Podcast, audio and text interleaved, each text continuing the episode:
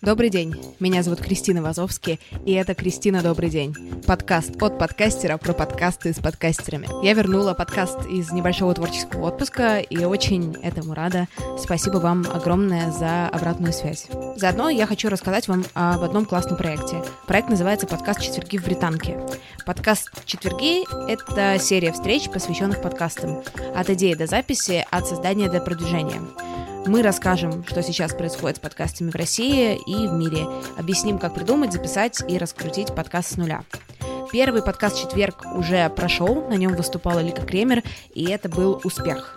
Но у вас есть еще шанс вписаться в остальные. 29 августа с 7 до 9 вечера будет выступать Виталий Волк, мой друг и создатель медиа про подкасты «Подкасты наступают». Он будет рассказывать, как найти свои подкасты среди 700 тысяч. Расписание следующих четвергов смотрите по ссылке. На одном из них выступаю я и буду рассказывать, как запустить подкаст с нуля. Обязательно регистрируйтесь, приходите слушать, знакомиться, учиться и получать удовольствие от жизни. Сегодня у меня в гостях Аня Радченко, ведущая подкаста «Прорыв». Аня, добрый день. Кристина, добрый день. Поскольку я недавно проводила опрос населения в своем телеграме по поводу Кристины «Добрый день», по поводу подкаста и вообще э, какие изменения, мне сказали, не хватает контекста. Если мы не слушали подкаст Костя, то вообще хз, что происходит, ничего не понятно. Ты можешь рассказать, что такое прорыв, о чем этот подкаст, и вообще какую-то дать нам вводную информацию? Для начала, я думаю, может быть, будет полезно сказать, что выпуски подкаста «Прорыв» — это записи Инстаграм-лайвов, которые я провожу у себя в Инстаграм. А Я веду блог для творческих специалистов а, самых, в общем, разных профессий, на самом деле, но в основном визуальных специалистов. То есть ядро моей аудитории — это фотографы, режиссеры, художники, 3D-моделеры, в общем, самые разные а, классные ребята, у которых а, на выходе их деятельности именно визуальный продукт. И задача этого подкаста, она а, такая отчасти образовательная, ну, отчасти, наверное, развлекательная, то есть то, что называется edutainment, как мне кажется, когда ты с пользой проводишь время. И на самом деле отзывы, которые мне очень дороги об этом подкасте, что некоторые выпуски, они сравнимы там с крутой лекцией там в универе именно по количеству и качеству полезной информации. Потому что моя большая боль, я закончила магистратуру в University of the Arts в Лондоне, и моя большая боль была, что какого хрена нам не рассказывают, что делать со всеми этими творческими а, умениями, а когда ты выходишь в реальный мир, Никто тебе не говорит, как продвигаться, как развиваться, как становиться известным автором на рынке и так далее, и так далее. Уже про зарабатывание денег вообще молчу, да, как будто это какое-то табу. И я пытаюсь вот все эти несправедливости и недочеты а в системе образования как-то ликвидировать с помощью, вот, в частности, своего подкаста. Ты вначале сказала, что это записи инстаграм-эфиров. Я еще помню те далекие времена, когда подкаста еще не было. Куда ты девала эти инстаграм-лайвы? То есть сначала я... Вообще начинался мой инстаграм э, с того, что я вела лайвы самостоятельно и гостей не приглашала. Я их сохраняла в папочку в дропбоксе, и дальше моим подписчикам, чтобы получить доступ к этой папочке, им нужно было оставить свой email, по ссылочке в шапке профиля. Я уже тогда начитала с каких-то классных маркетинговых э, книжек и статей, и я знала, что нужно собирать контакты своей аудитории, и вдруг Цукербергу что-нибудь в голову взбредет, и я потеряю вообще всех своих подписчиков, а так мы хотя бы будем а, с ними на связи. И вот таким вот образом я действовала какое-то время, потом начала приглашать гостей, ну и тоже все это просто оседало в этой папочки на дропбоксе, ничего особенного я с ними, к сожалению, не делала. И к ним можно было получить просто доступ бесплатно, тоже это были просто вот такие лайвы, видео-лайвы, да? Да, мне просто не приходило в голову, что я могу организовать вообще подкаст, чтобы это все было залито там куда-то в Apple Store. О май гад, мне казалось, что все как-то технически очень сложно. Фактически это был как подкаст, только нужно было зайти в Dropbox и нажать play. А что сейчас происходит? Во-первых, как тебе все-таки пришла в голову сделать подкаст?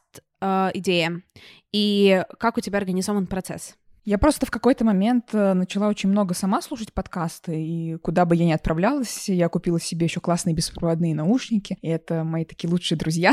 начала очень много слушать и поняла, что, боже, это же так удобно, конечно, там, заходить в какой-нибудь Dropbox, это страшный гемор и вообще не работает. И так все и продолжалось, мне просто было абсолютно не до этого в плане каком-то организационном, техническом, и тут я а, встречаюсь в Москве с а, замечательными а, девочками Ксенией Леоновой и Машей Хромовой, замечательный дизайнер и арт-директор, которые со мной работают по моему режиссерскому направлению, и они мне рассказывают, что есть такой подкаст «Wanderlust», и я послушала подкаст «Wanderlust» а, а, собственно, до этого я не слушала русскоязычные подкасты. Слушала только англоязычные. Это был первый русскоязычный подкаст, который я послушала, и там был выпуск с Львом Пикалевым. Это такой прекрасный человек, у которого есть компания под названием «Подкастерская», и выяснилось в этом выпуске, что, оказывается, специально для таких людей, как я, которые боятся техники, а есть такие прекрасные люди, как Лев, которые просто берут у тебя аудиозаписи, все монтируют, все выгружают, и тебе, короче, не надо ничего делать. Это я уже ответила на вопрос,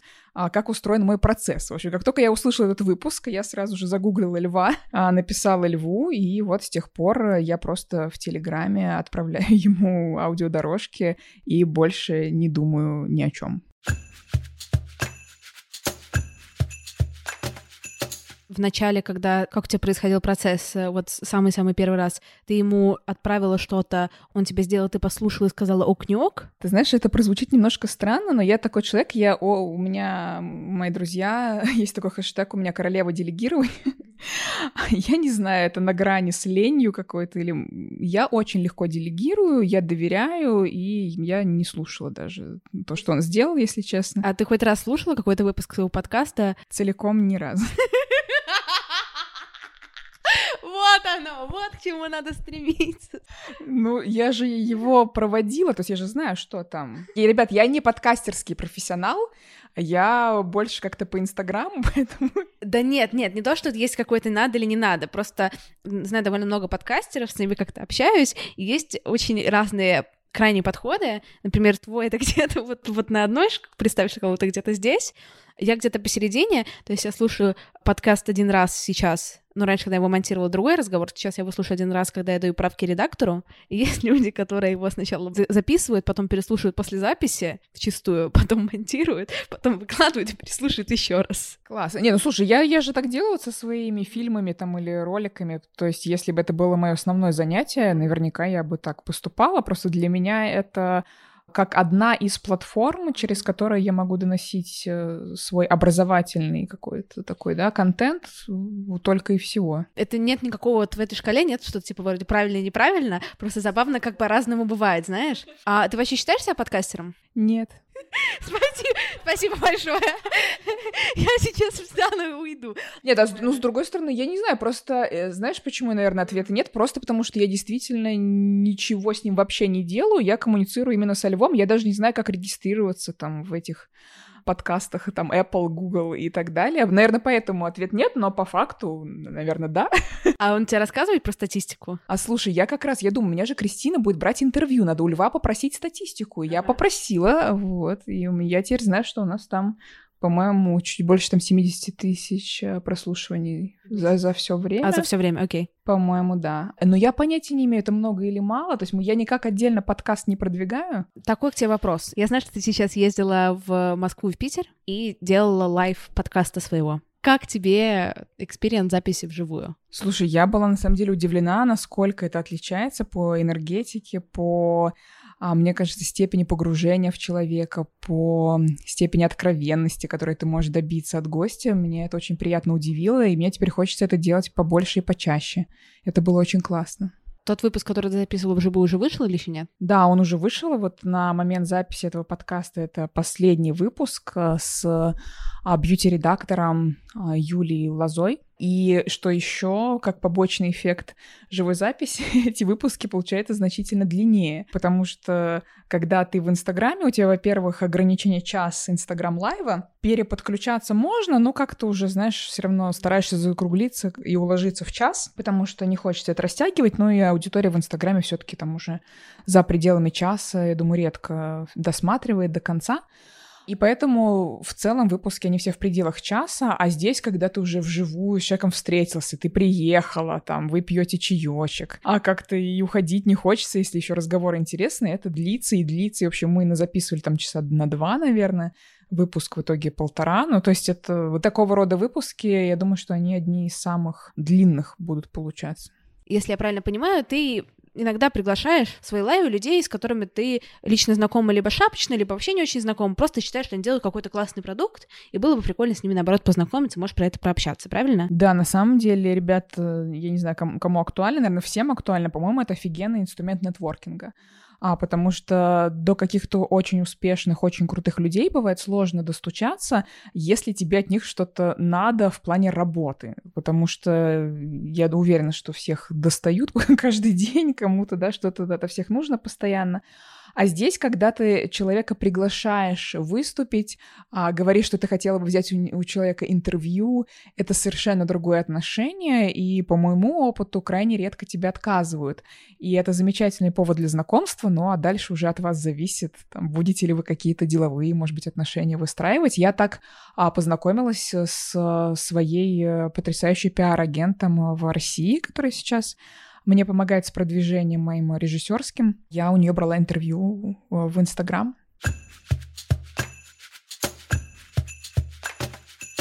Как часто у тебя выстраиваются какие-то более личные отношения с твоими гостями? Слушай, я бы не сказала, что у меня именно после подкаста выстроились какие-то именно личные взаимоотношения с гостем или с гостьей.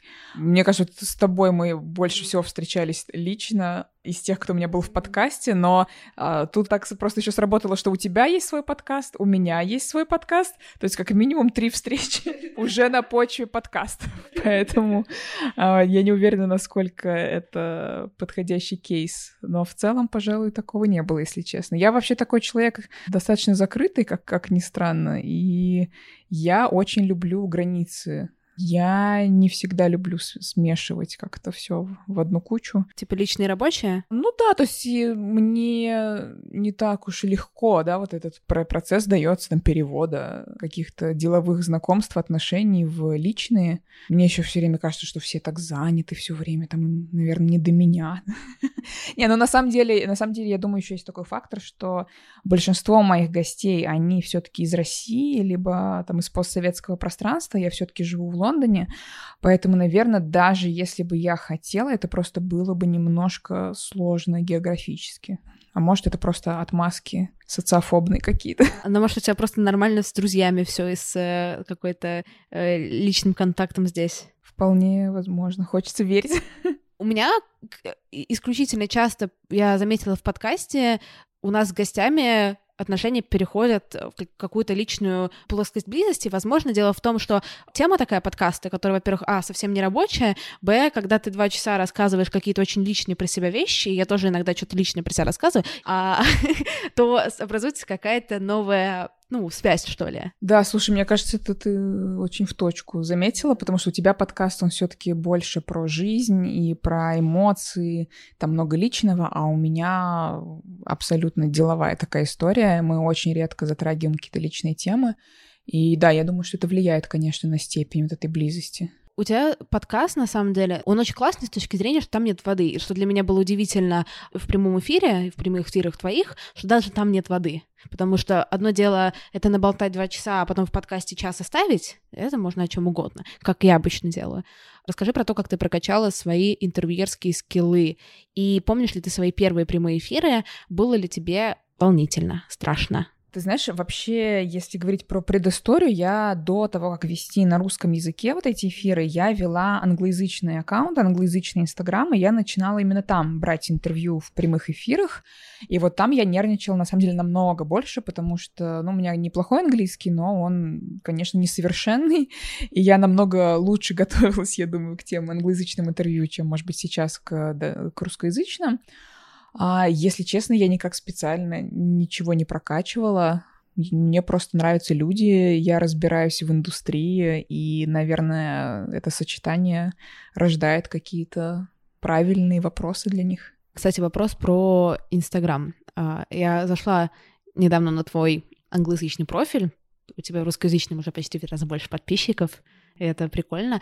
Какая есть разница между коммуникацией с англоязычной аудиторией и с русскоязычной? Слушай, на самом деле очень большая разница. Это вообще разные рынки, такие с точки зрения Инстаграма. И на самом деле русскоязычный Инстаграм, он а, значительно больше развит а, в плане комьюнити, в плане каких-то фишек, которые существуют, в плане продвижения. Плюс русскоязычный Инстаграм, он, мне кажется, стал новым живым журналом таким. То есть люди ведут именно блоги в Инстаграм, это очень принято писать, а делать посты, иногда они даже не помещаются целиком там в пост, нужно прокручивать карусель со скриншотами, продолжение. В общем, масса разных интересных форматов. А англоязычный Инстаграм, там, мне кажется, принято по минимуму писать текста, это больше визуальная такая история и намного меньше приняты вот эти прямые эфиры. То есть, мне кажется, это намного в меньшей степени является вот таким медиа, а, как он является в русскоязычной среде, это, я, я думаю, как какую альтернативу подобрать, какое определение. То есть это больше что-то такое визуально-развлекательное. В принципе, как задумался Инстаграм в целом. Мне кажется, да, действительно, то есть изначальная задумка Инстаграма, она вот лучше прижилась именно в англоязычном таком про пространстве. Да, русские взяли и из этого решили сделать войну и мир, ну и где-то где в серединочке все это а, устаканилось. Потому что я что заметила, что, например, даже если взять какой-то твой средний, да, не самый популярный пост в русскоязычном аккаунте, у тебя там сильно-сильно больше комментариев, даже если их разделить на три по числу подписчиков, да, у тебя там сильно больше вовлеченность, чем в англоязычном. Абсолютно, то есть, да, аудитория в 1500 тысяч раз просто более активная, просто аудитория значительно более голодная русскоязычная до информации. А англоязычная аудитория, она в целом, мне кажется, менее активная вот в таком плане, чтобы оставлять комментарии, там как-то общаться, там дискутировать.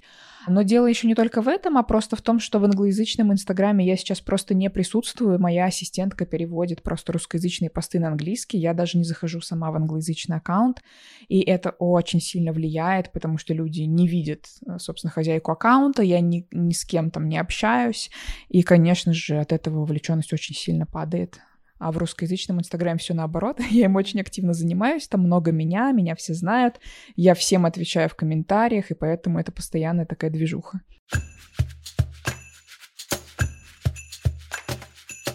поделюсь своей личной болью.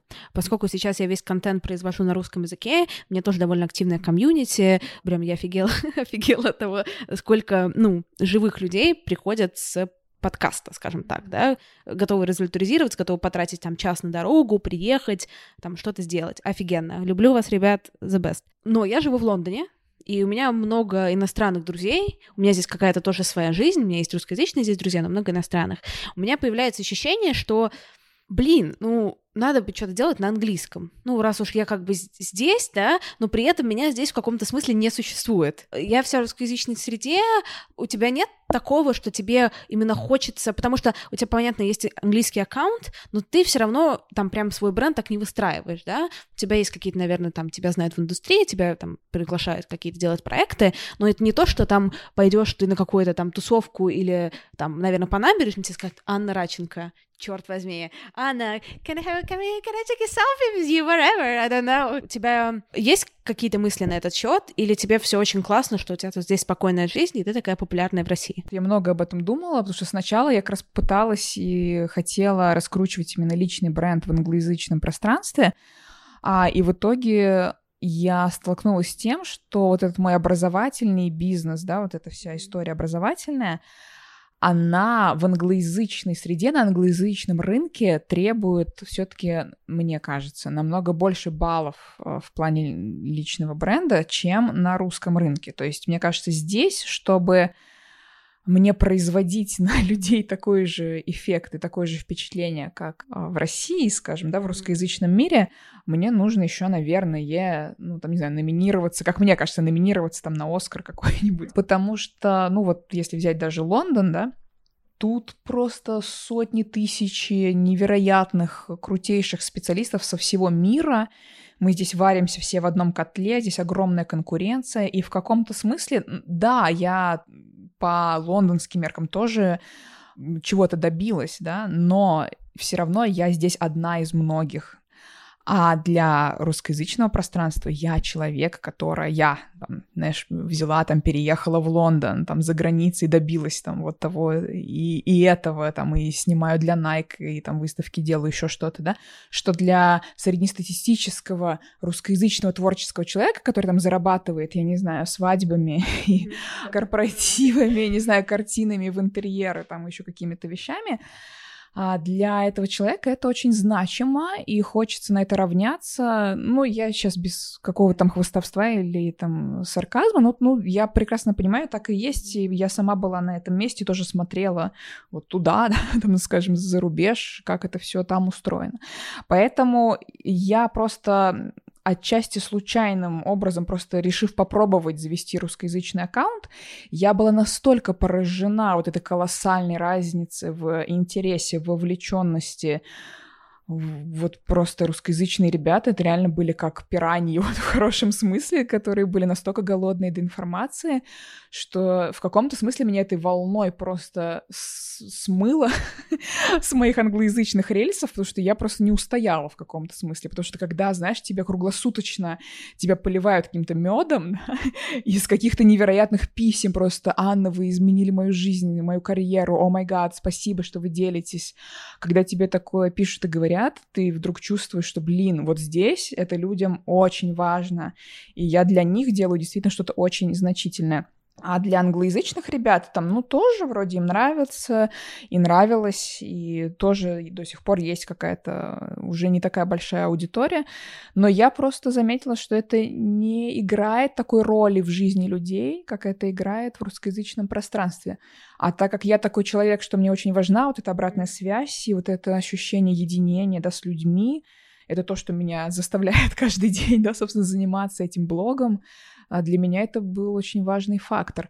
Но сейчас, ну, то есть это, знаешь, такими циклами, наверное, происходит, да, сейчас у меня достаточно успешные образовательные программы там на русском языке онлайн, и мы сейчас с моими вот новыми партнерами именно по образовательному бизнесу обсуждаем, что надо бы будет, надо будет выходить на англоязычный рынок, потому что, конечно, это весь мир, да, в сравнении с русскоязычной средой все-таки это здорово, это очень большая аудитория. Ну и да, для меня это было бы, ну, тоже какой-то знак качества и престижа в каком-то смысле, когда ты действительно уже на весь мир занимаешься вот э, своей деятельностью.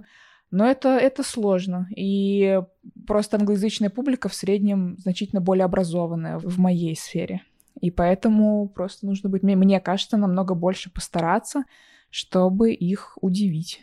Да, это правда. Ну, даже если проводить параллель с подкастами, э, в русскоязычном рынке можно за месяц свой так подкаст, если ты все правильно сделаешь, пульнуть, что о нем узнают примерно все, кто слушает подкаст на русскоязычном рынке.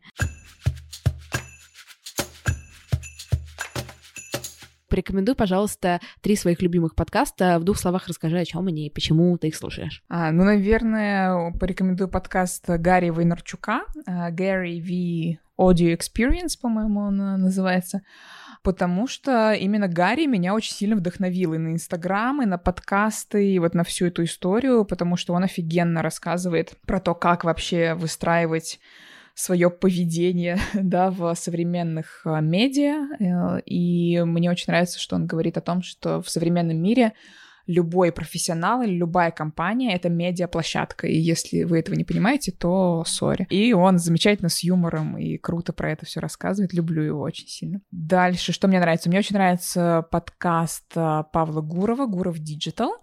потому что он очень тоже здорово рассказывает про разные тренды в социальных сетях и тоже в медиапространстве.